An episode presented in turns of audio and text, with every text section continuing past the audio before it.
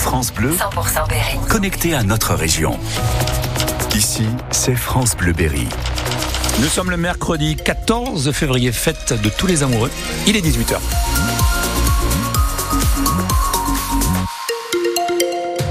18h, le journal est présenté par Gaël Fontenay. Bonsoir Gaël. Bonsoir Luc, bonsoir à tous. Un mercredi particulièrement beau en Berry. C'est vrai. Alors pour ce soir, le, le ciel risque d'être couvert, mais des températures encore hors normes, hein, entre 7 et 9 degrés. On voit ça à la fin du journal. Le nom de Robert Badinter entrera au Panthéon. Promesse ce midi d'Emmanuel Macron lors de l'hommage rendu aux gardes des Sceaux. Hommage aussi dans les tribunaux un peu partout en France. À Châteauroux, tous les corps de métier au sein du tribunal se sont réunis pour rendre un hommage à celui qui a fait voter l'abolition de la peine de mort en 1981. Une vingtaine de professionnels de justice ont observé une minute de silence après les discours de la présidente du tribunal et du bâtonnier représentant des avocats de Châteauroux, Manon Klein.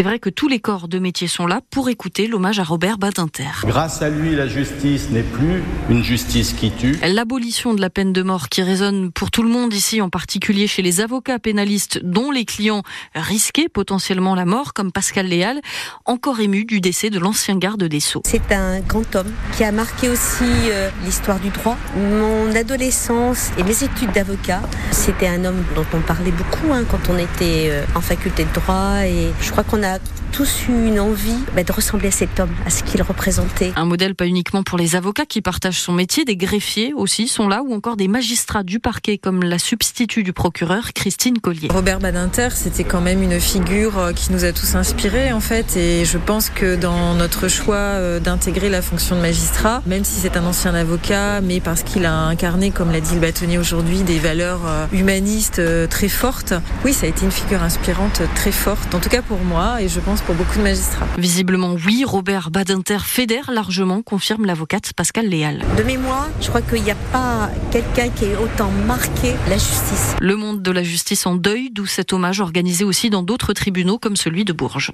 Et puisqu'on parle justice, Nicolas Sarkozy se pourvoit en cassation. L'ancien président de la République est condamné à six mois de prison ferme par la Cour d'appel dans l'affaire Big Malion. Enquête, souvenez-vous, sur les dépenses excessives de sa campagne présidentielle de 2012. En première instance, il avait été condamné à un an de prison ferme. Le parquet de Bourges revient sur la mort d'une jeune femme à Vierzon la semaine dernière, retrouvée morte dans son appartement. Le médecin légiste a découvert qu'elle avait été étranglée. C'est donc bien un crime, mais pour l'heure, il n'y a pas d'interpellation.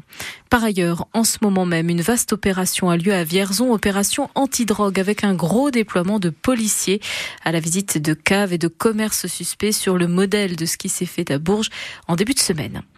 Un concessionnaire automobile de Cap Sud Saint-Maur dans l'agglomération de Châteauroux, victime d'un cambriolage la nuit dernière. Le préjudice est élevé au moins 24 000 euros pour huit batteries de véhicules hybrides dérobées, selon le directeur. Il y a eu aussi des dégâts sur d'autres véhicules. Argenton-sur-Creuse, les pompiers sont intervenus sur un feu dans une maison. Ce midi, l'incendie a ravagé un pavillon rue des Acacias. Les pompiers ont réussi à sauver un chien qui était prisonnier des flammes. Les premières moutures de la carte scolaire du Cher ont été communiquées au syndicat. L'inspection académique doit rendre 19 postes dans le département. Le Cher perd beaucoup, beaucoup d'élèves pour la rentrée prochaine, au moins 650 en moins. L'académie a présenté une liste de 45 fermetures de classes pour septembre, mais Michel Benoît, bonne nouvelle pour les habitants de Chauté, à la frontière de la Nièvre, leur école n'est pas dans la liste. La mobilisation a payé pour l'école à classe unique du Chauté. Elle ne fermera pas malgré seulement 9 élèves prévus pour la prochaine rentrée. De même, les regroupements pédagogiques intercommunaux de Saint-Michel de Volangy, Soulangy et Pigny-Saint-Georges sur Moulon gardent leur poste d'enseignant. L'école de Truy-Nord, dont les parents craignaient une fermeture de classe, n'est plus impactée non plus. En revanche, l'école Hugues Lapère de Sancoin, qui compte une classe Ulysse pour l'inclusion des enfants en situation de handicap, perd un poste, mais l'inscription en réseau d'éducation prioritaire permet l'ouverture d'un dédoublement en grande section de maternelle. C'est surtout le secteur rural où la baisse des effectifs est la plus marquée qui est concerné par ces fermetures. Marseille-les-Aubigny, Argent-sur-Soldre, Laguerche-sur-le-Bois, impossible de citer toutes les fermetures. Seuls quatre regroupements pédagogiques intercommunaux euh, subissent des fermetures. Blé, Rouer-les-Bourdelins, Brinon-Clémont, Châteauneuf-Venem et Bruère-la-Selle, Farjalichamp. La création de RPI plus que jamais préconisée par le directeur académique pour adoucir les cartes scolaires des prochaines années reste à convaincre les maires de jouer la carte du collectif. Et la liste des écoles concernées est à retrouver sur francebleu.fr. Et demain, on devrait connaître les contours de la carte scolaire de l'Indre. Mais dans ce contexte d'inquiétude, la visite du recteur académique était attendue. Il est venu ce matin à Aigurande, dans le sud du département, à la frontière de la Creuse, pour parler du nouveau dispositif dans les collèges, le SAS pour structure d'accroche scolaire.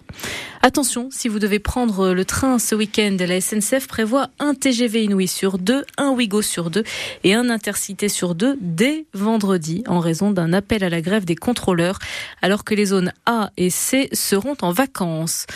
On a le nom, ça y est, du parrain de l'envolée des livres à Châteauroux. Ce sera Daniel Herrero, auteur de plusieurs livres sur le sport en cette année olympique, et notamment le dictionnaire amoureux de l'Ovalie, par exemple.